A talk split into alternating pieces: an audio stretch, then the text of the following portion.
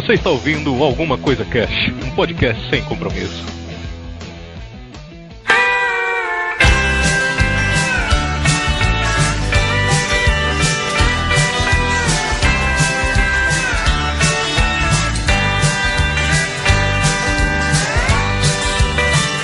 Olá, senhoras e senhores, aqui é o Febrini e hoje é apenas um furo no futuro por onde o passado começa a jorrar. Nossa, Muito cara. bom, muito bom. A ausência, caralho. A entrada, entrada grandiosa. Aqui é a Kelly, e se o Raul conseguiu reprovar o segundo grau três vezes depois de estudar seis meses e passou em Direito, Filosofia e Psicologia, você também consegue. Se der tudo errado, tenta de novo. Outra vez. Ah, muito bom. Aqui é a Vanora e as minhas canções de Ninar que me embalavam quando eu era pequena era Raul Seixas e Vangelis. Aí eu não sei o que que isso pode dizer a respeito da minha pessoa. Vai, Deu uma gente. bugada, né? Por isso que virou, ela virou uma maluca do caralho. tipo a Rita Lee. Muito bem, senhoras e senhores, estamos hoje aqui reunidos para bater um papo sobre Raul Seixas. Falar um pouco aí sobre o pai do rock, né? Ou sobre aquela frase clássica: se o diabo é o pai do rock, Raul Seixas é o pai do diabo. então, vamos falar um pouco da vida dele, um pouco da relação dele com a música, a genialidade do Raul, né? Junto com todo o misticismo, aquela porra daquela sociedade alternativa que era tão bizarro que nem ele e o Paulo Coelho sabe explicar. Sobre a ditadura, né? Foi um período foda na vida dele. E sobre o final, assim, e sobre o legado, né? Vamos falar de um apanhado geral aqui. É, se você não conhece Raul Seixas, cara, se prepare para conhecer um dos artistas mais incríveis que o Brasil já produziu, tá ligado? E é de uma genialidade, assim, de você falar assim, hoje, cara, hoje em dia é só barabará, berê, tchê, tchê, tchê, tchê, mano. Não tem mais um cara que chega que nem o Raul, assim. Então tá sarra. as pessoas sarram, sentam e quicam. Esse é o que as pessoas fazem hoje em dia. Não me pergunte por quê, quem, como, onde, qual, quando, o quê. O Raul é baiano e ele teve um monte de problema na escola quando ele era novo, né? Era um aluno baderneiro do caralho, teve um monte de problema, como a Kel falou, repetiu pra cacete, não sei o que. E aí, como ninguém escreve como a vida, pra acabar de fuder, ele conheceu uma galerinha barra pesada, que também não era funk se cheire, e fundaram o Elvis Rock Club, que era tipo uma espécie de gangue, tá ligado? Era uma gangue, é família Caçarana, assim. Os caras montou uma gangue ali e os caras saíam pra Eram os zoar, né? adolescentes. Os adolescentes, 16 anos, os garotos. Ah, vamos roubar aqui umas balinhas aqui na mercearia e a gente é rock and roll e botar o cabelinho pra trás e isso é, é igual a galera do, no- dos filmes. É, queremos ser Jimmy Jean, né? Vamos passar aqui a brilhantina, tal, levantar o colarinho e tá tudo certo, né? E ele era extremamente entediado com a forma que os professores passavam o conteúdo. Então, não é assim, ele reprovou várias vezes, mas não é que a pessoa é um zero à esquerda, é porque Pra ele, ele achava muito mais interessante aprender pelos livros, ouvir rock, coisas que pegavam mais a atenção dele.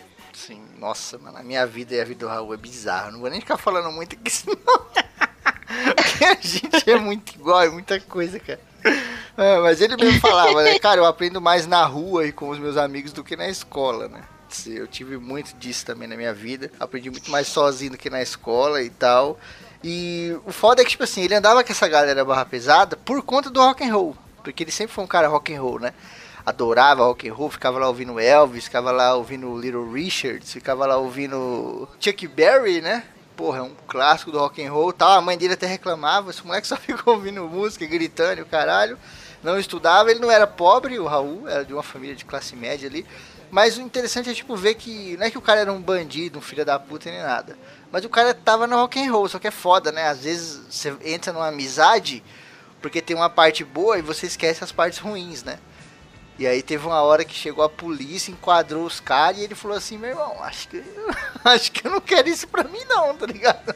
Eu não quero rock and roll, mas os caras tão quebrando placa aí, tão chutando velhinha e eu não quero isso não, mano. Tava junto com a galera, porque assim, eu achava que isso era atitude rock and roll, né? Porque o rock tem uma atitude, né? Não é só ficar ouvindo lá e fazer a guitarra, né? Sim, tem um estilo de Mas vida, não- né? Aquela parada É, de você ter a exatamente. pegada, assim, de você ter a atitude punk e tal. Sim. É, mas a galera sempre falou do. Pelo menos aí nos documentários que eu vi da vida, que o, o Raul, ele sempre foi mais. Apesar de, de, de parecer muito maluco, ele sempre foi muito de boas, assim. Meio que, pelo menos nesse começo, assim, da vida, ele era um cara meio certinho. Ele não era um cara bagunceiro, mas ele acabava indo na onda da galera e. Falava, ah, vamos aqui quebrar, vai, quebra esse vidrinho aqui, porque é rock and roll, né? Gosto de rock, tem que Ele era um cara meio. Acho que como todo adolescente, meio desajustado, né? O adolescente é meio que um Sim. parafuso meio frouxo, assim, ele não, não consegue se acomodar ali, ao mesmo tempo não consegue sair, e não, não serve pra muita coisa, né? Porque tem outros parafusos segurando a onda. Se ele saísse dali ia continuar a mesma coisa, ele fica naquela, naquela loucura. E ele era um pouco assim também, né? Era um cara desajustado tinha muito sonho de escrever, né? Ele queria escrever, queria ser um escritor, queria publicar romances e tal. Muito fã de literatura. É, a música andava junto com ele, sempre andou tal, mas ele tinha muito esse desejo de escrever e escrevia por irmão, né? Escrevia lá os contos dele, mostrava por irmão, vendia por irmão alguns. Filha da puta, Mas, né? o- o filho da puta, né? Toma aqui, v- vender, sei lá, bala juquinha. Pra mim, o, o Raul Seixas, ele não era bagunceiro, ele era bagunçado. Ele era uma Exatamente, pessoa É, é uma bagunçada. boa definição. exatamente, cara. Era bagunçado. Mas o foda é que, tipo, é, o, o tempo foi passando e ele foi conhecendo pessoas novas ali, né? Por conta do, do Elvis Rock Club lá da gangue e por conta da vida dele também. E acabou montando uma bandinha, né, cara? Como muita gente aí na adolescência já montou tal, que era The Panthers, que depois eles mudaram pra os Panteras, né? Isso aí em 1960. Então, puta, você imagina, 1960 rock and roll no Brasil, cara? Era. Na Bahia? enga- Na Bahia, engatinhando total, tá ligado? Era cover das Sim. paradas que tinha lá fora. E tava surgindo ainda aqueles movimentos de Roberto Carlos. Vinha voando no meu carro quando vi pela frente. E coisas do gênero, né? Então, você falou da do, dos Panteras. No início, a banda tinha um nome muito brega chamado Os Relâmpagos do Rock, cara. Na verdade, teve uma parte de nome bizarro. Aí depois migrou, né, pro Raulzito os Panteras. E duas coisas que eu acho bem interessantes dessa parte do comecinho da, da carreira é que, além do Gerardriani ser um puta incentivador dele no começo da carreira, ele também escreveu algumas músicas pra Jovem Guarda, Sim, cara. o Raul. É muito doido, porque, tipo, ele começa com os Panteras e aí dá um monte de merda, porque Raulzito e os Panteras é, é lançado em 1968 e é uma bosta, né? E se você ouvir o álbum, eu ouvi realmente, não tem nada a ver com o Raul, cara. não tem nada a ver com a atitude dele, tá ligado? Porque os caras estavam querendo pegar aquela influência rock and roll, misturar com uma coisa mais tranquila e colocar a parte autoral, né? E aí ficava um negocinho muito, tipo, café sem açúcar aguado, tá ligado? E aí você ouve e fala, mano, é zoado. E, e realmente foi zoado. A crítica mesmo achou uma bosta. E aí eles vão pro Rio de Janeiro, passa fome lá, o cacete, o Raul Seixas botava disco embaixo do braço e ia vender na feira, tá ligado? Conseguia nada. E aí quando acontece isso que a Vanora falou, ele se torna produtor, cara. Ele recebe um convite, ele conhece um cara e recebe um convite da, um convite da CBS Discos para trabalhar lá com eles, para ser produtor musical. Ele entendia muito de música, ele estudava muito, né, cara? Ele lia muito e tal. Só que o cara deixou ele meio que no anonimato. Falou assim: não vou ainda botar você como produtor porque é foda pegar um cara do nada assim e jogar lá. E aí vem o Jerry Adriani. Por quê? Porque encheu tanto o saco do cara pra colocar o Raul, acreditando no Raul, porque ele batia papo com o Raul, tomava uns uiscão lá e falava assim: meu, o Raul Seixas ele não é um cara ordinário, assim, não é um cara comum, sabe? Como vários outros que eu já vi. Esse filho da puta tem um negócio a mais nele que eu não sei o que é. E aí o cara contrata e nessa o Raul começa a compor, velho, várias músicas pra essa galera do Jovem Guarda. É, começa a trabalhar em traduções, traduções como Toma um banho de lua, que é uma música americana, mas que ajudou na tradução e na composição. A famosa do Cupido, né? Ó oh, Cupido, vê se deixa em paz. Em inglês é Stupid Cupid, né? Que é tipo Sim. Stupid Cupido, uma coisa assim. Ele começa a trampar muito nisso. E você vê que isso é o começo do rock no Brasil. Como a gente fez um programa aqui já, rock anos 50, 60, 70. E o Raul tava por trás. o cara tava por trás discutindo o tempo todo, tá ligado? O cara tá sempre lá, mano. É mó, mó, mó loucura, cara, quando você para pra, pra ver o quanto naquela época as coisas eram ligadas, assim. Mesmo na época do Raulzito e as Panteras, ele já tinha, ele chegou a tocar com o Roberto Carlos, encontrou Chico Anísio, vários, várias galeras, assim, que você fala assim, nossa, meu Deus. E, tipo, tava tudo lá, todo mundo junto, convivendo lá, e você fala, mano, que, que pra gente parece um negócio tão, tão distante, cara, que não, não parece que tá ligado. Parece que você tem uma trajetória, uma linha do tempo Raul Seixas, uma linha do tempo Roberto Carlos e tava todo mundo lá, junto, misturado. Sim. Bom, o negócio é, é saber se o sonho acabou ou não acabou. Bem, eu conheci o John em Nova York em 1974. É, quando na época da Sociedade Alternativa, quando eu fui expulso do Brasil, ordem de prisão do primeiro exército, na época do Geisel.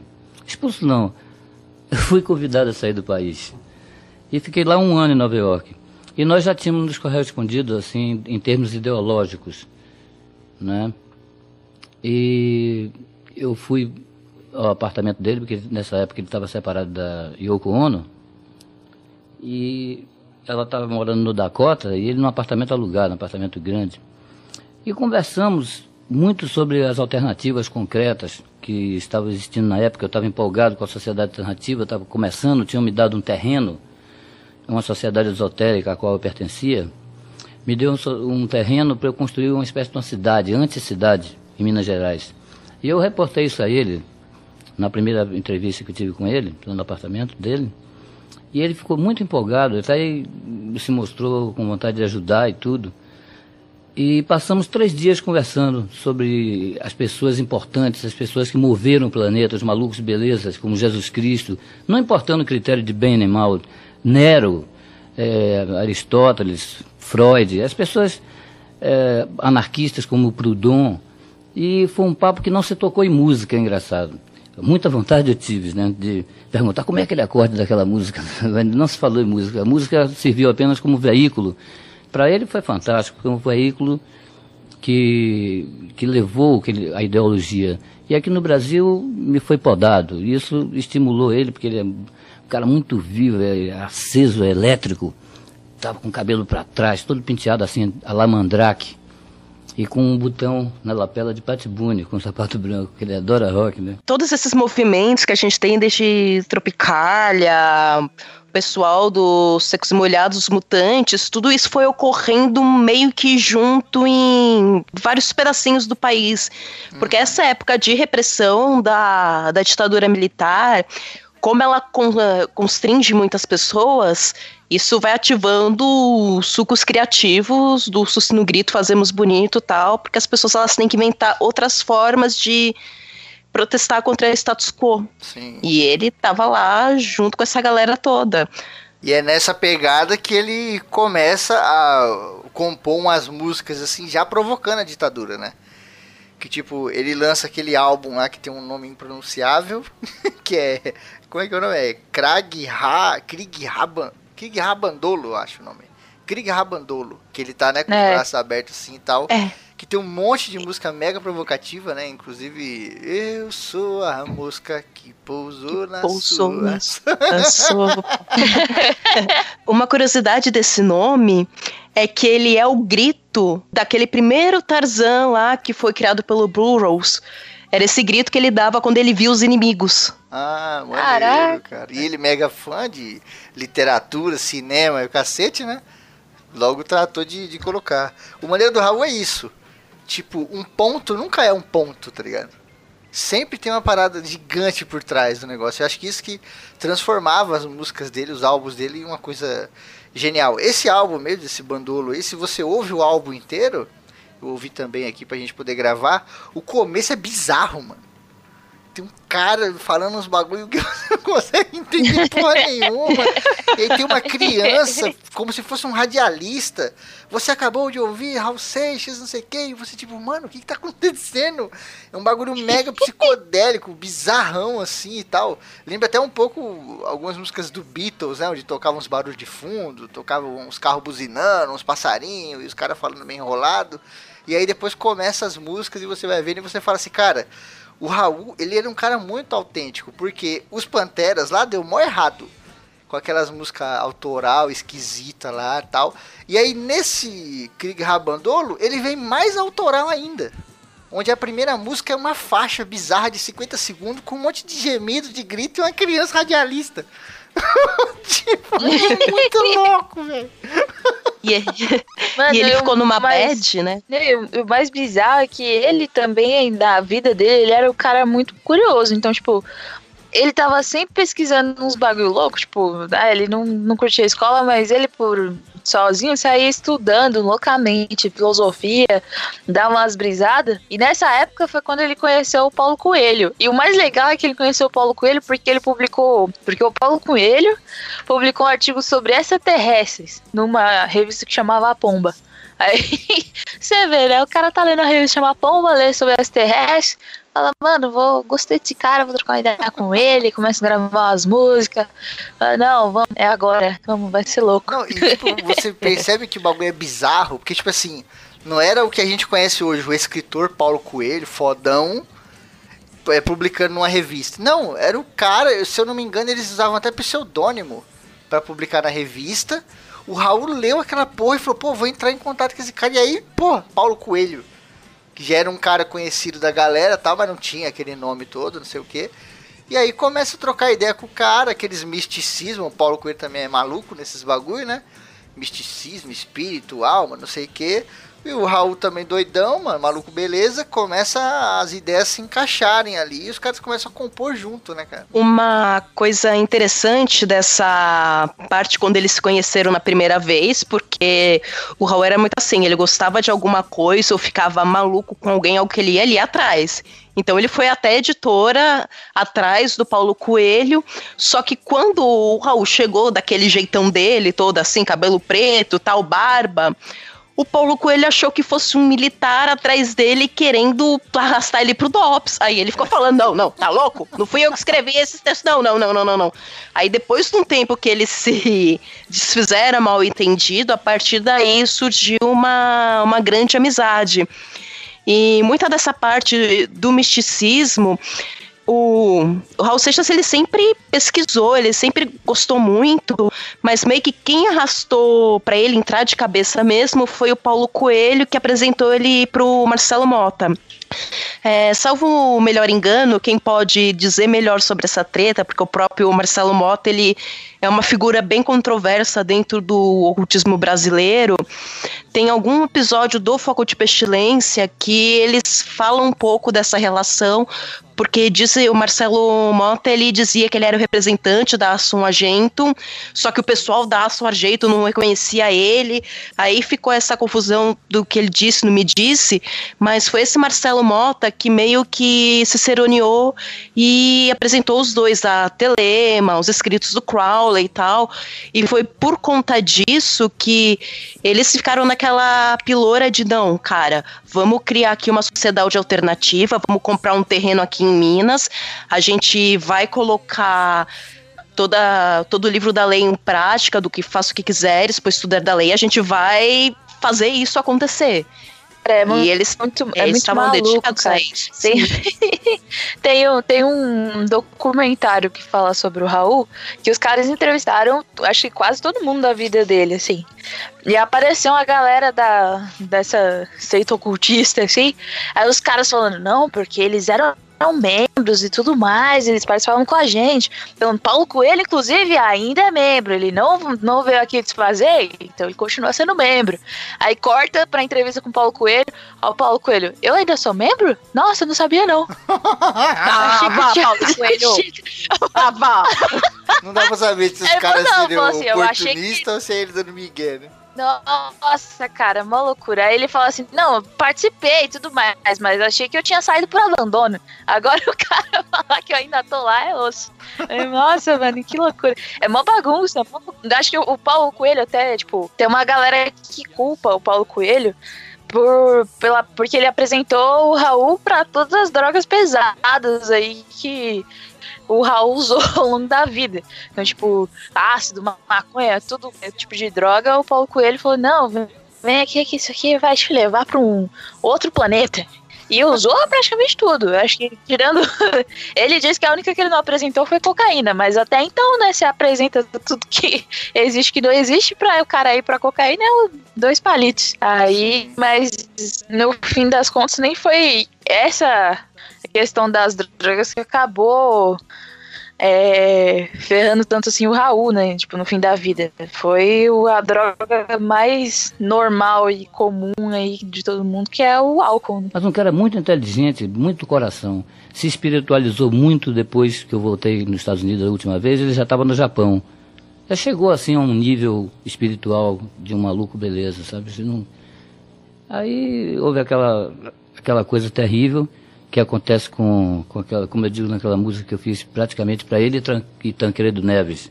Mamãe não quero ser prefeito, quer dizer, eu não quero ser líder, pessoa pública, que eu posso ser, alguém pode querer me assassinar. E os Estados Unidos assassinou John Lennon. Eu creio, em minha opinião, que não foi, pelo que ele me conversou, não foi o, um mero maluco que deu um tiro nele. Foi uma coisa contratada. Esse cara hoje deve estar solto, bem pago, sei lá, foi numa clínica psiquiátrica, né? E, e as sociedades alternativas naquele tempo estavam fervendo mesmo. Ele estava com o Sete de Chicago, com Angela Davis. E um inglês, um estrangeiro dentro dos Estados Unidos, eles não permitem. Sabe como é uma barra pesadíssima. Mas a semente foi plantada. Pelo menos nos Estados Unidos a coisa se propaga em termos de planeta Terra, né? No Brasil é 1% da população que compra disco, que é o veículo que leva nossas mensagens. Mas lá a semente foi plantada e o sonho vai continuar para sempre, porque o sonho é o sonho da humanidade inteira, que sempre foi a liberdade, a paz. Por incrível que pareça, sem o chavão hippie, o amor, mas o amor mesmo. Sonho que se sonha só é só um sonho que se sonha só, mas sonho que se sonha junto é realidade. Mas o maneiro é, é, pontuar que, tipo, esse esquema todo de sociedade alternativa, apesar deles terem comprado um terreno e de fato eles queriam fazer lá uma cidadezinha, né? Pra galera ir lá, mas creio eu que seria uma parada muito mais parecida com uma coisa hippie, aquela coisa Woodstock, do que qualquer coisa, tá ligado? Pra fazer o Brasil inteiro virar uma grande nação comunista ah, ou algo assim e tal. Não. E tipo, o foda foi que era o período da ditadura militar. E os caras começaram a se incomodar com isso, principalmente com a música. Porque a música, ela fala: é, Se eu quero e você quer tomar banho de chapéu. Tipo, quer dizer, mano, se eu quero fazer uma parada e você também, que a sociedade não considera normal, tudo bem a gente fazer, tá ligado? O povo não considera normal tomar banho de chapéu, mas a gente pode tomar banho de chapéu. É uma metáfora para que as pessoas pensem, sabe? Não se, fi, não se deixem é, amarradas ali por morais, por leis e o caralho. Mas na ditadura militar o que mais você tem é isso aí, esse princípio de falta de liberdade, né?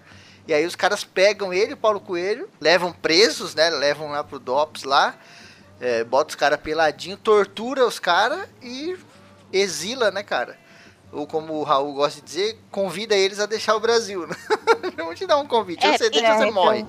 Cara, acho que é, eu vou deixar. E daquelas, né? Eu, eu também me autoexilo porque, assim, tanto Paulo Coelho quanto o Raul Seixas, vocês não eram de uma família de fudidos. Então, assim, dá pra gente catar nossas esposas e nos autoexilarmos nos Estados Unidos. Ai, que vida triste e difícil. Não dizendo que não deve ter, ter sido uma bosta vocês terem sido torturados, separando por andodopes. Mas vocês não sumiram aí no meio da história porque vocês tinham alguma posse. Então isso ajudou a dar uma aliviada na barra de vocês, a botar uns panos quentes para depois vocês retornarem. E assim, tipo, eu como filha de, dessa galera que ficou fazendo experimentações no, nos anos 70, não acho que a questão de ah, foi culpa do Paulo Coelho que apresentou um monte de drogas pesadas pro Raul. É, não, gente, tava todo mundo muito louco experimentando tudo nessa época. A minoria que não tava da parte dos jovens. Sim, cara. Então, assim, tem que dar uma, uma pesada aí, que assim, tá, teve uma grande influência, mas eu acho que a influência de ter dado essa oscilação ou dele ter ficado numa hora em prestígio, numa outra hora os álbuns não indo tão bem, acho que foi mais. Teve essa, essa diferenciação mais de, de criação mesmo. Que teve um bom sucesso o álbum Gita, né? Que ele foi baseado, o nome emprestado do, do homônimo, né, do Pavatagita, né, que é um texto indiano muito antigo e teve a parte do novo Eon, que foi o outro álbum que eles, que eles lançaram seguido desse, que não foi tão bem nas vendas, assim. Então acho que foi uma conjunção de fatores que contribuiu para essa carreira dele ser meio montanha-russa. Além de que era um cara que estava fazendo um um projeto muito de vanguarda. E quando você é um artista que é vanguardista e você está fazendo ali seu próprio negócio, porque é o que você sente como verdade, se é muito diferente do que está acontecendo na média, você vai morrer pobre e fudido, porque as pessoas elas não têm uma, uma maturidade para compreender aquilo. Tanto é que a época que o Raul Seixas foi mais famoso mesmo foi quase uns 20 anos depois da morte dele. Sim, com certeza. E voltando ali, ignorando os pulos cronológicos que você e a Kel dá, no álbum, 20 ah, anos lá frente tá muito longe ainda. Mas aqui no álbum Guita é o seguinte, quando eles são exilados lá pra fora, o álbum Guita já estava praticamente pronto. E aí eles lançam o álbum, a gravadora lança, porque gravadora quer dinheiro, mano. Os caras têm música lá, tem um álbum bonitinho, eles montam e lançam. Se der dinheiro, beleza, eles pagam o cantor, mas eles enchem o rabo de dinheiro. E os caras lançam assim mesmo. A ditadura botou os caras para correr, mas o álbum tava lá.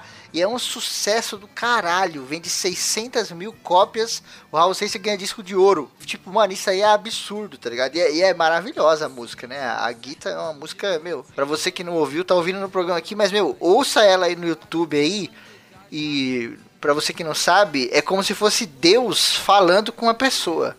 Aquela letra, né? Às vezes você me pergunta por que é que eu sou tão calado, não falo de amor quase nada, nem fico sorrindo ao seu lado. É Deus falando pra pessoa, tipo assim, meu, eu não preciso falar com você. Você acredita em mim, eu tô em tudo. E ele começa, eu sou a luz das estrelas e tal.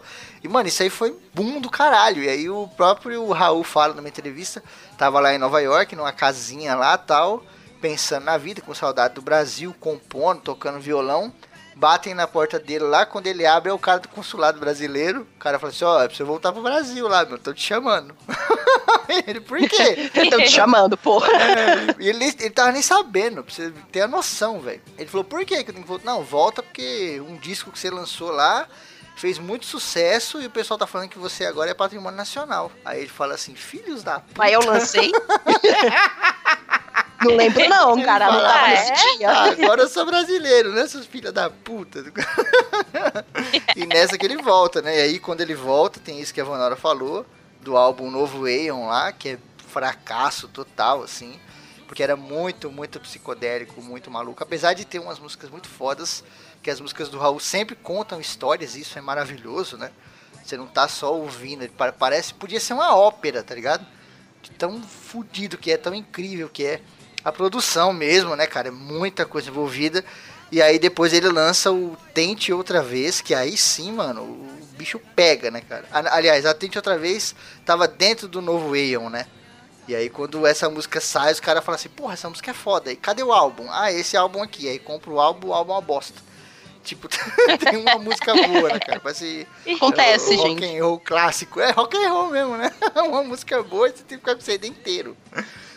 E eles ficam nessa de compor juntos até um determinado momento que eles lançam há 10 mil anos atrás.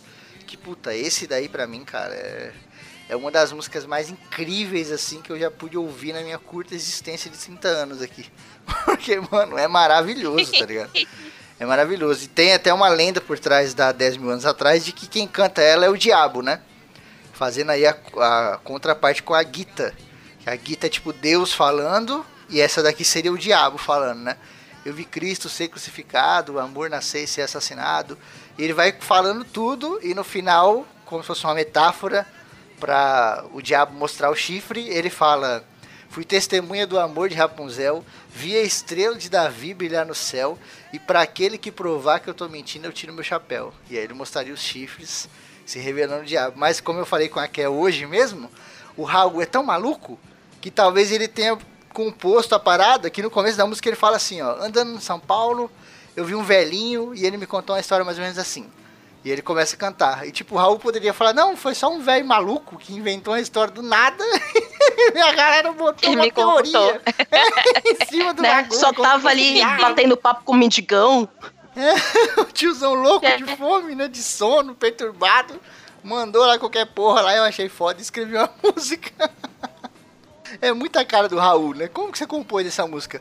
Olha, cara, essa música aí foi um mendigo que me, me contou e eu fiz uma canção. É muita cara dele, eu consigo imaginar ele falando. Ai, mano. Ah, é muito maluco, velho. Eu cheguei, tudo bem, ótimo.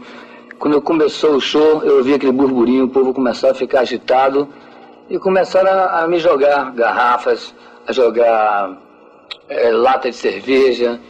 Eu queria, fiquei, comecei a ficar nervoso. Eu acho que foi um boato que, que houve que não era eu que estava cantando, você está entendendo? E lá na delegacia, como é que foi? Eu fiquei esperando, né, eu fiquei esperando o delegado chegar e ele chegou logo me batendo. Olhou pra minha cara e fez, não é ele não. Puxou minha barba para ver se era verdadeira, tirou meus óculos e começou a me E bater. no seu olho, foi alguma pancada? Foi, me deram uma, uma pancada aqui né, no olho e uma cotovelada aqui. Me foram lá me batendo. Pá, pá, pá, pá. quando Raul se apresentava no clube da cidade de Caeiras, na Grande São Paulo. De repente, a multidão cismou que ele não era o verdadeiro Raul Seixas, mas um impostor.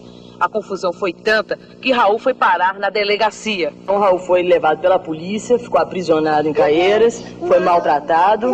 O delegado chegou duvidando que ele fosse o Raul Seixas e começou a fazer testes, então, pra ver a, a identidade de Raul, né? Que tipo de testes? Perguntando onde é que Chacrinha tinha nascido. Como o Raul não sabia onde é que Chacrinha tinha nascido, levou uma boa bordoada.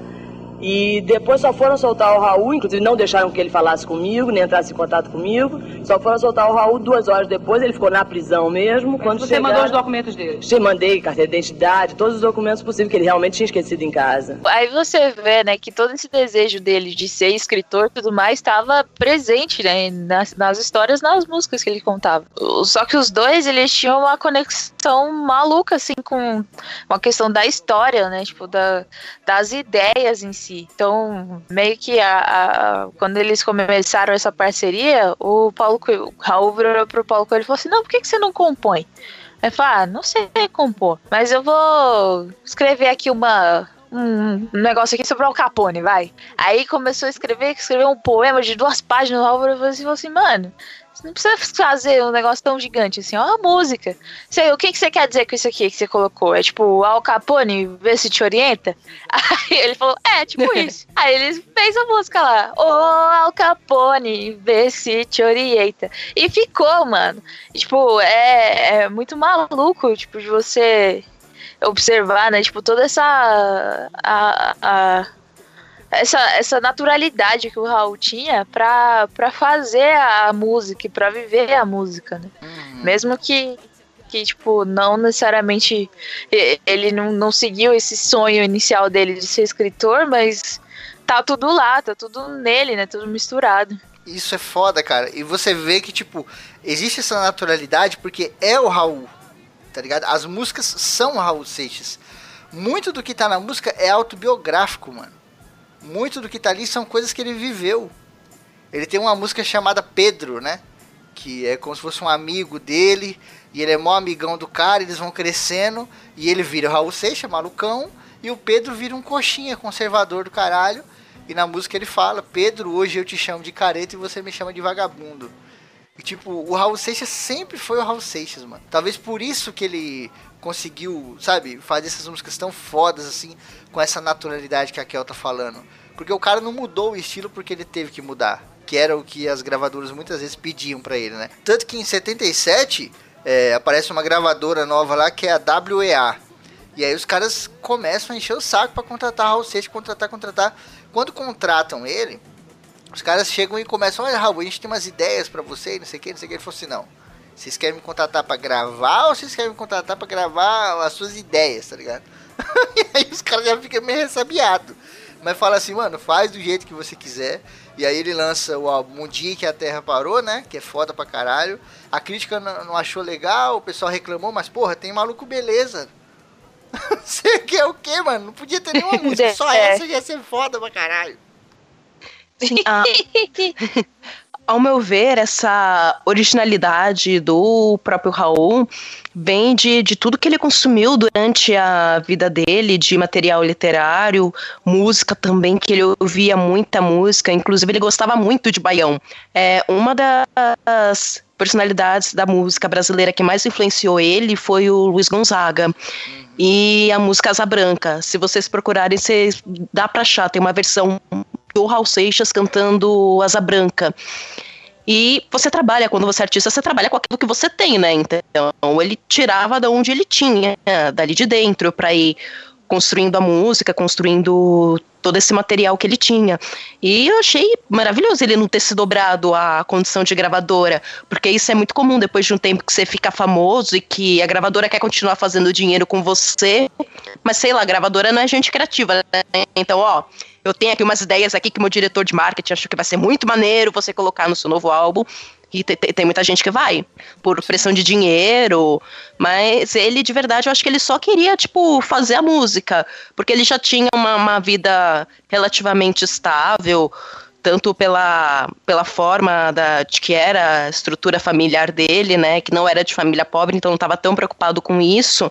Então é muito legal você receber dinheiro, mas acho que ele não estava se importando com a grana, assim, ele queria mais colocar aquilo que tinha nele pra fora. Nem fudendo. O Raul era um cara que, putz, totalmente. Não tava ligando pra grana, tá ligado? Era um cara totalmente avesso a qualquer tipo de coisa assim. É, você falou da influência dele na própria Mosca na Sopa. Aquele comecinho é totalmente baião. Eu sou a mosca que pousou. E vai um barulhinho. Tic-tim, tic-tim, tic-tim. Tem birimbau e o caralho. Então, ele trazia muita coisa assim. Se ele tivesse pensando em grana, ele ia meter logo guitarra com distorção e o caralho, sabe? Só que ele era muito maluco. Ele curtia muito Frank Zappa, que a gente sabe que é um maluco. Nossa, é demais. então, tipo, as influências do cara era Frank Zappa, Beatles e Rei do Baião. Aí ele misturava tudo, mano. E Led Zeppelin. E Led Ze- E trazia por conta da arte, né? O Raul, é, é- a arte, ela funciona assim na pessoa.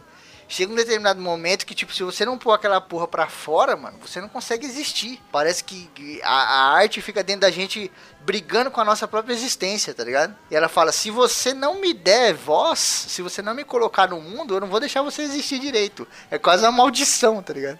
Eu te E aí? mato, filha da puta, se você não me colocar pra Então, fora. E É, aí, é quando bem você põe assim. pra fora, dá aquele sentimento bom, né? E você fala, agora eu quero que um milhão de pessoas vejam essa porra que eu criei, né? Que eu trouxe pro mundo aqui. então acho que, porra, ele tava muito mais preocupado com isso mesmo. É, E ele, essa questão dos ritmos é uma coisa que ele brincava sempre.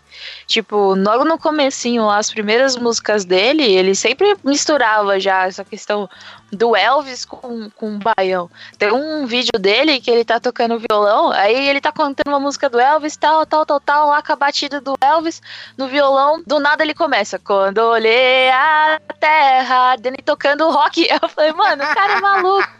E é aí muito tem, um- tem música dele, ele cantou até um tango, tem uma música, eu esqueci o nome agora, mas é uma que ele fala sobre, inclusive, sobre a morte e tal, que ele fala sobre é, como que a, cada vez que alguém vê, encontra com ele, essa pode ser a última vez, quando será que a morte... Ele começa a divanear sobre a morte e é tudo Eu mais. Canto, eu E a- canto a... minha morte, se eu não me engano o nome da música. Acho que sim, acho que é essa Que aí ele mesmo. fica brisando, E- né? Será que quando eu encontrar a morte, ela vai deixar eu terminar o meu uísque? Será que eu vou cair assim, vou bater a cabeça e tal? Será que eu vou encontrar a morte na música que eu deixei pra escrever amanhã? Que eu É deixei pra muito compor foda. amanhã? Ele é muito Aí você, caraca, mano. e é um tango, a música é um tango, não é um baião, não é um rock, é um tango. E o Raul tá lá, brincando e, e se divertindo e vivendo a música, vivendo a arte, é um negócio maluco, assim. E ele já compôs, inclusive, até samba, que é a única música desse gênero que é chamada Os Trancos e Barrancos. Sim, cara, é muito, mano, o Raul Seixas é um cara maluco.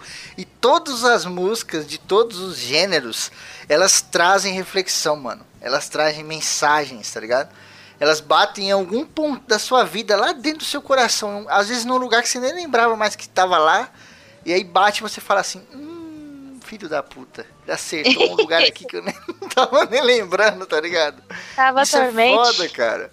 É, é isso que falta, sabe? Isso que eu sinto falta nas músicas de hoje. Não que não existam músicas profundas.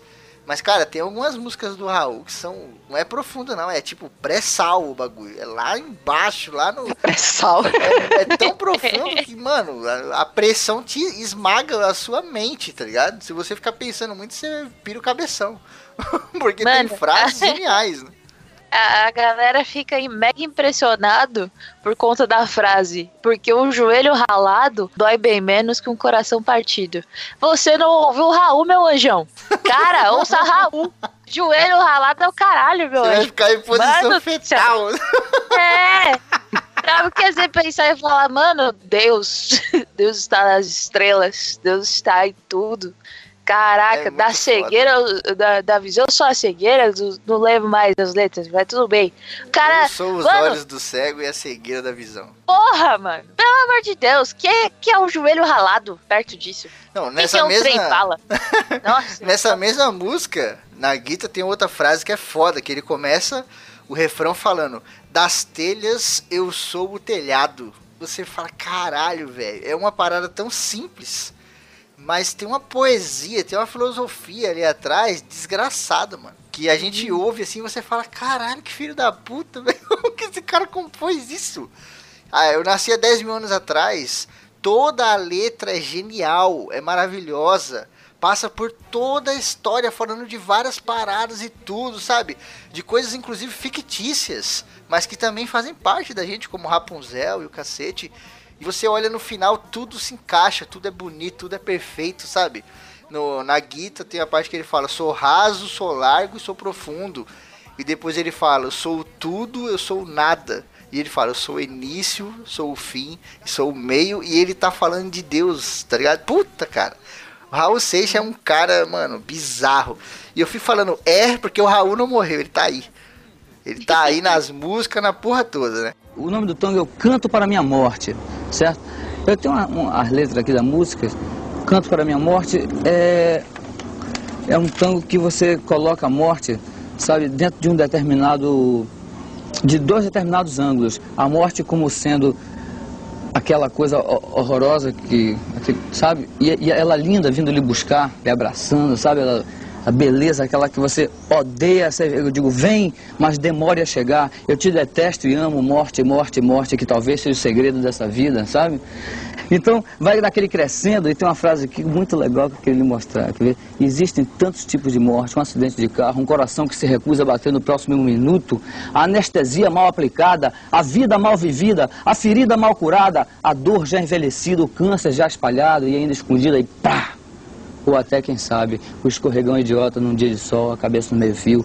Aí eu começo a cantar ela lindo, ó morte, tu és que é tão forte, que matas o gato, o rato e o homem, vista-se quanto a mais bela roupa quando vieres me buscar, e que meu corpo seja cremado, que minha cinza, sabe?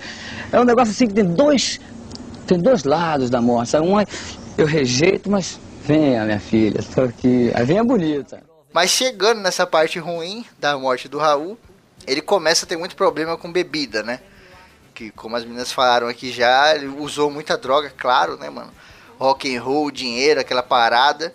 Se até a galera que, sei lá, canta outros estilos que não tem nada a ver com essa atitude rock, se mete em droga e se afunda, com ele não seria Youtuber. diferente. Youtuber, né?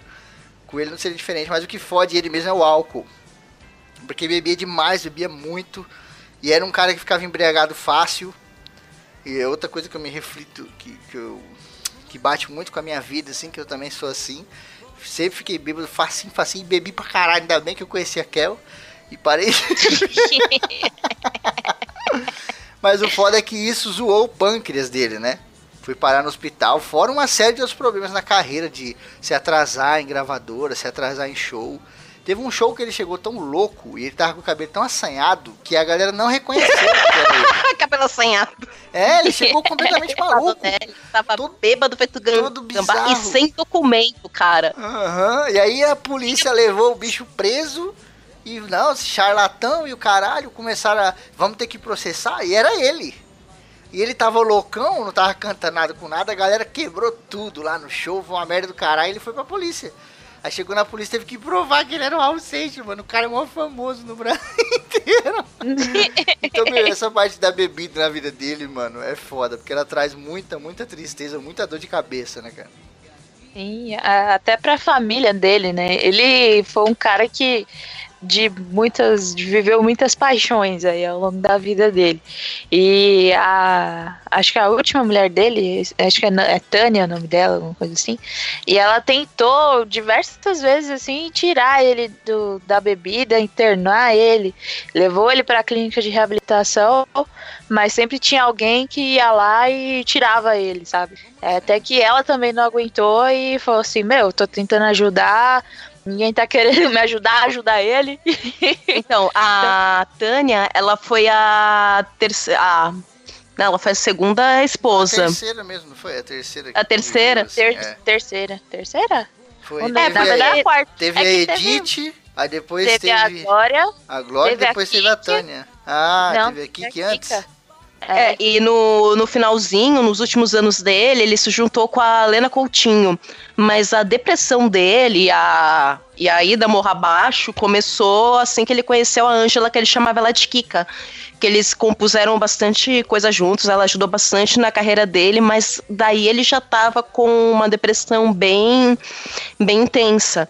Então foram assim, ele viveu uns 10 anos de, de depressão até acabar cedendo por uma série de motivos, né? Juntou o alcoolismo, né, com a pancreatite que ele tinha e isso levou um terço do do pâncreas dele. Então, assim, você já ficou meio diabético, não processava açúcar direito, tal, aí do tipo, ah, mano, foda-se, nem vou tomar minha insulina hoje de noite. Ah, um abraço. Bebendo pra cacete, que ele não parou, É. né? Eu acho que ele sempre foi depressivo, mano. Desde o começo, tá ligado? É, muitas vezes a arte, ela, ela é uma maneira de você deixar essa porra escondida, tá ligado? Ou deixar de lado, assim. Você ser um cara muito descolado, muito porra louca, muito doidão. De, tipo, dá pra ver, assim, pela vida do Raul, pelo jeito dele, que, tipo, era aquele cara que... O pior medo dele é ficar sozinho no silêncio, tá ligado? Que ele fala, mano, não posso ficar aqui pensando muito que eu começo a pensar merda, tá ligado? eu sou um pouco assim também. e você vê isso na vida dele, nas músicas dele, né? Ele sempre coloca isso, assim. É sempre uma coisa com muita gente, com muita cor, com muita luz, com muita reflexão, com várias pessoas envolvidas. Acho que Guita foram mais de 100 músicos, né, pra gravar. Foi uma maluquice do caralho. Não cabia gente no estúdio.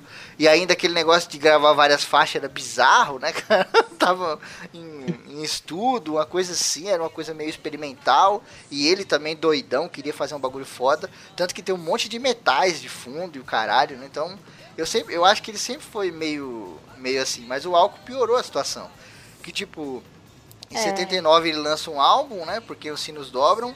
Em 80 ele manda Abit e Sésamo.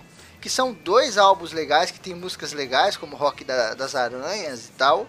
Mas já tava meio que dando aquela, sabe? Aquela decaída, assim. Porque falta em show, falta em gravação, não conversa mais com a galera como conversava. Às vezes vai dar uma entrevista e não consegue se expressar direito, né? A língua dele começou a ficar meio zoada. Quando ele passou pela tortura na ditadura, ele já ficou meio bizarro a dicção dele ficou meio, meio esquisita, mas depois da bebida ele fica bem, bem destruído, né? Ainda assim, né? Mesmo com toda essa, essa- toda essa questão da depressão, ele ainda teve meio que um, um momento de que ele volta assim a, a ficar em alta, que é em 83. Quando o pessoal ganha, quando ele é, grava aquele CD infantil dele, que é aquele Plunct Plact Zoom, que é muito bom, que Foi é aquela que tem a Globo, música do né, cara? Sim, a Globo chamou ele pra cantar. E ele canta aquela música do Carimbador Maluco, que também tem várias referências aí que você fica um danadinho. É pra criança mais É a gelada Lucy assim. in the Sky with Diamonds da- do Brasil. é tipo isso. E ele ainda passa nesse momento em que ele ganha de novo, ele meio que chega no auge de novo, né? Mas ele tá começa a beber muito mais e, e fica meio maluco. O pessoal tenta, é nessa época aí que a galera tenta internar ele e tudo mais, e daí pra frente é só maluquice. No, no, no final da vida dele, ele ainda teve a ajuda do Marcelo Nova, que, que meio que é, tro- traz ele de volta, né? Tipo, fala, não, Raul é, é patrimônio. O, o Marcelo Nova, ele é baiano também. Sim. Então ele tinha muito essa identificação do desse cenário de rock baiano, né? Tipo, as pessoas falam muito hoje em dia, a galera do rock tem um respeito muito grande pelo, pelo rock da Bahia, porque as pessoas pensam em Bahia, pensam em axé. Sim. Mas o rock and roll que a gente tem no Brasil vem muito, muitos, muito, muito desse movimento estava extremamente ligado com, com a Bahia. E esse movimento de rock surgiu lá, mano. Sim, por isso que Então- quando a Pete chega, ela chega com a responsa da porra. Ela tinha até medo, né? Em algumas Sim, entrevistas ela porra, né? falava, meu, o- a galera que veio da Bahia e cantou rock and roll representou, então eu não posso chegar aqui como uma menininha recatada, de sainha, bonitinha, tem que chegar com atitude. E a Pete, muita gente não gosta, mas ela tem atitude pra caralho. Sim, Sim. até hoje aí ela tá. Hoje em dia ela tá mais de boa, mas é, mesmo assim ela canta as músicas aí que nem rádio toca direito, porque o negócio é pesado. mas ele meio que nessa com, com o Marcelo Nova, ele meio que dá um. Tem um momento assim dele de, de poder tocar, né? Tipo, de poder voltar no, pros palcos. O Marcelo Nova até meio que bola lá um encon- reencontro dele com o Paulo Coelho. E, tipo, meio que a última vez que o Raul encontra o Paulo Coelho, é meio com uma despedida, assim. Até você ver o vídeo lá, os dois cantando juntos, juntos no palco, parece até um negócio meio estranho, né? Porque, tipo, o Paulo Coelho virou o, o Pedro, Pedro, da música do que o Febrino comentou, Sim. e o Raul continuou louco até o fim. Sim, cara, isso que é foda. E tipo, o Marcelo Nova, cara, ele chega como um anjo, assim, sabe? Como aquela última, tipo, você tá jogando videogame, você tem cinco vidas. Você perdeu todas as suas vidas. Aí chega um cara lá, aparece e fala, ó, vou te dar mais uma vida pra você tentar mais um pouquinho. O Marcelo Nova foi esse cara, tá ligado? Porque é um roqueiro foda pra caralho, é um dos caras de fala mais agradável que eu conheço, ever. O cara vai em programa de rádio, vai em entrevista, dá, pra, dá vontade de ficar ouvindo o Marcelo Nova uma semana, tá ligado? Dá vontade de morar com o cara e ficar no bar trocando ideia com o cara, o cara é muito foda. E acho que o Raul se identificou demais com ele. E ainda mais com o nome do CD, né? Sim. Que é o Ababluba Bem Boom. O Raul era mega, mega fã de, de Elvis e o cacete. E quando bate esse santo, meu, e eles vêm na música. E as músicas desse álbum, novamente, são Raul Seixas. Ele fala da vida dele, ele fala dele. às vezes ele fala até o nome dele. Tem uma música lá, não lembro o nome. Que ele fala, já tive muitas mulheres, já casei com muitas mulheres, mas agora Raul Seixas tem que lidar com Raul. Tipo, agora que é a parte difícil, que era um momento mais difícil da carreira dele, né? Todos aqueles Sim. problemas. Já lidei com muita gente aí, mas agora eu tenho que lidar com o Raul, velho. E olha aí a profundidade que esse filho da puta traz na letra. E ele falando dele mesmo, sabe? Então por isso que ele tem toda essa naturalidade. E esse álbum é um sucesso do caralho. A galera fica enlouquecida. Meu, Raul Seixas voltou, aquela porra toda. Mas infelizmente ele se separa, né? Da mulher dele lá e depois disso ele fica na merda. Acho que ele faz um show e fica, sei lá, cinco anos sem fazer outro show, né? Ele fica muito na merda mesmo. sem contrato com gravadora, todo fudido. E, nossa, e o, Mar- o Marcelo Nova, ele foi um amigo muito querido pra ele, teve presente no- nos últimos momentos. Tanto é que, eu, se eu não me engano, eu acho que ele foi uma das últimas pessoas a ver o Raul com vida. Porque ele marcou de se encontrar com o Raul, né, no dia do aniversário dele, que foi, foi em 16 de agosto de 89 que eles não tinham show nenhum. Aí o Raul falou assim: pô, tô morando aqui perto da Frecaneca, cola aí que eu quero te dar um abraço. Aí ele foi lá, falou, putz, cara, não tenho como estacionar, não, não, relaxa, que eu vou descer aí para te encontrar. E desceu de pijama sapato tal, no meio da rua pra abraçar, pra dar feliz aniversário pra ele. E assim, foi um momento muito gostoso. Depois voltou, cada um foi pro seu canto, porque ninguém te achou, né? Aí, uns cinco dias depois, a empregada do Raul, a Dalva, dá uma ligada e fala: Marcelo, vem pra cá, eu acho que o Raul tá morto. Marcelo Nova, ele foi a segunda pessoa a chegar ao apartamento, né? A primeira foi o José Roberto Abrão, que também era um amigo do Raul de longa data. E eles encontraram ele lá deitadinho na cama, parecia que ele estava dormindo mesmo, quietinho de boas e com o mesmo pijama que ele tinha visto há cinco anos atrás, né? Há cinco dias atrás, aliás. E aí vai, galera vai organizar um enterro, tal, esse tipo de coisa. E foi uma das situações mais surreais que aconteceu, assim, acho que uma das últimas durante todo o período da vida do Raul E a família do Raul tava lá velando o corpo. E aí entra uma galera louca, fã do Raul, dentro da igreja onde você estava velando o corpo, levanta o caixão com o homem, chacoalhando o caixão, é, Raul tá vivo, Raul tá vivo, viva Raul, viva a sociedade alternativa. E eles queriam levar o caixão para fora do Raul para tirar o Raul do caixão, é, fazer ele tocar guitarra, levar ele pra praça, que nem um morto muito louco, sabe? Vou fumar um baseado tal. Aí o Marcelo Nova falou: gente, gente, vocês estão chacoalhando o corpo do Raul. Aí ele, ele morreu, caralho. Vamos, vamos, vamos dar uma, uma acalmada aí. Aí os caras, porra, mano, é mesmo. Respeito do cara, não, vamos descer o caixão, né? Peraí, vamos ver lá ele. Sim, é porra, muito gente. doido, porque, Nossa, tipo, o, a, a, o que ele inspirou, mano, com toda a música, com toda a reflexão, com tudo o que acontece até hoje, até a famosa frase, toca Raul! Todo show, né? Tem que ter um cara para gritar isso. É, foi, virou quase que um profeta, né? É quase como se o cara fosse uma figura religiosa, assim. Então a galera nessa, nessa hora meio que se negou a acreditar que o cara era só um homem, né, mano? Porque tudo que o cara fez, tudo que o cara falava, modo como o cara era, aquele desespero de tipo, mano, esse cara não pode ir embora, porque não tem ninguém igual esse cara. Tipo, se o Mike Wahlberg morrer, Deus o livre, não quero que isso aconteça, tem um monte de outros atores genéricos que são iguais ao Mike Wahlberg e fazem a mesma coisa. Mas se o Raul Seixas morrer, tá ligado? Sei lá, se o Anthony Hopkins morrer, não tem caras que sejam igual o Anthony Hopkins. É bizarro, Sim. né? Tem, tem pessoas que se destacam da massa. E aí nego se pegou nesse desespero, né, cara? E puta, é foda. É interessante você ver, né, o que, que o cara inspirou, assim. Chega a ser até meio bizarro, né?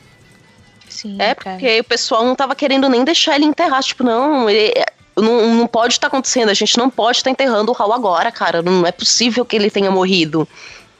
E tem essa comoção, tipo, de anos em anos, toda vez que faz o, o, aniversário da. Eu acho que é aniversário da morte do Raul, se eu não estou enganada. Lá no, no Centro Velho de São Paulo, eles fazem meio que uma comemoração, armam um palquinho lá para os covers do Raul cantarem. Eu acho que a maior festa essa que aconteceu foi quando completou 20 anos sem o Raul. Se você procurar pela internet, você acha, você acha matéria de uma galera lá, tipo, fazendo quase que um segundo de estoque na Praça da Sé, em, exortando lá, entrando em entrando em estado de êxtase lá, cantando as músicas do Raul tal. Pessoa rica, roqueiro, pessoa pobre, pessoal, os mendigos, tal, todo mundo ali. Sim. Ele causa até hoje esse tipo de acho que, acho que é comoção a palavra certa, né, nas pessoas. Ele virou, ele virou um mito, cara. De fato, ele virou um mito, Sim. tá ligado? Ele não é mais só um Raul, Sim. não é só um cantor. Ele virou um mito. Existe uma mitologia por trás dele e esse mito ecoa de pessoa para pessoa como eram os mitos gregos, tá ligado? As pessoas vão contando, vão cantando e tal. E, meu, eles. Tanto que na época, o próprio Paulo Coelho fala da morte do Raul e fala, putz, quando o Raul morreu, eu fiquei tipo, bizarro, assim, demorou para cair a ficha pra caralho, ele conta, né, toda a história lá, é muito complexo para falar aqui agora, mas aí, depois da morte, é que o Raul virou um mito de fato, porque tinha muita gente que não gostava do estilo de música, principalmente porque era rock and roll, e aquela galera conservadora bizarra não gostava de rock and roll e coisas assim, né, principalmente a década de 60, 70, 80, assim, tinha todo o movimento de estoque, aquela parada de que o rock, o rock and roll era subversivo, o movimento punk, o cacete. Mas depois, mano, todo mundo passou a gostar. Tanto que hoje em dia, se você pegar todos os artistas brasileiros, Cara, é impossível um cara chegar e falar, mano, eu odeio Raul Seixas. Não tem, cara. Todo mundo fala, Raul era foda. Todo mundo se inspira, fala, fala das letras. Porque o cara realmente foi genial, mano. Foi único, tá ligado? Não à toa ele tá aqui, a gente tá falando dele. Tá ligado? A gente não, não fez um programa aqui sobre César Menotti e Fabiano. A gente fez programa sobre Raul Seixas, porque o cara foi um destaque bizarro. Não é só porque a gente gosta. A gente teve que pesquisar pra caralho. Ninguém aqui sabia de, de tudo que a gente falou, tá ligado? Apesar da gente ouvir. Mas quando você conhece, você para, põe a mão no queixo, no maior estilo pensador, estátua grega, e você fala assim, meu irmão, esse cara não podia ter morrido não, cara.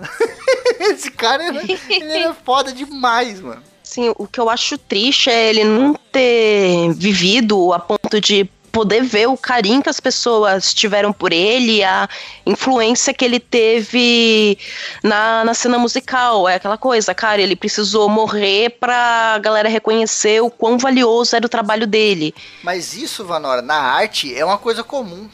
É uma bosta, né? É, é uma bosta, é uma coisa comum isso. Tipo, o cara em vida, ele é só mais um. E aí quando ele morre, que nego para pra sentar o cu assim na cadeira e falar, mano, esse cara nunca mais vai produzir nada daquilo que eu amava. E aí o cara passa a ter valor, tá ligado? O ser humano é assim mesmo, infelizmente. Mas o Raul deixou o legado dele aí, mano. Em filme, em livro, no teatro, monólogo, peça, porra toda, musical, aquela coisa.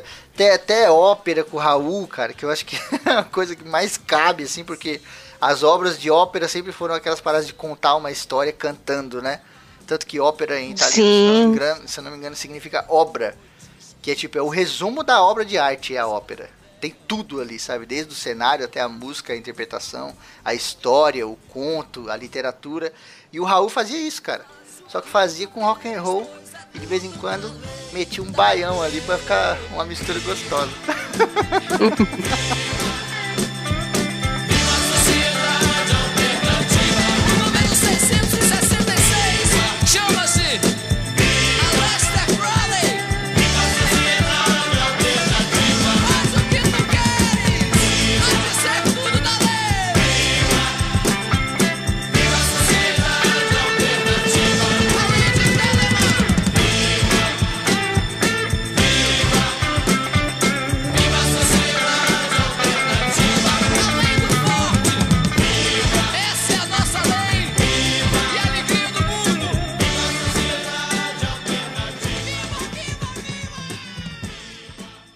aí, gostou desse ACC?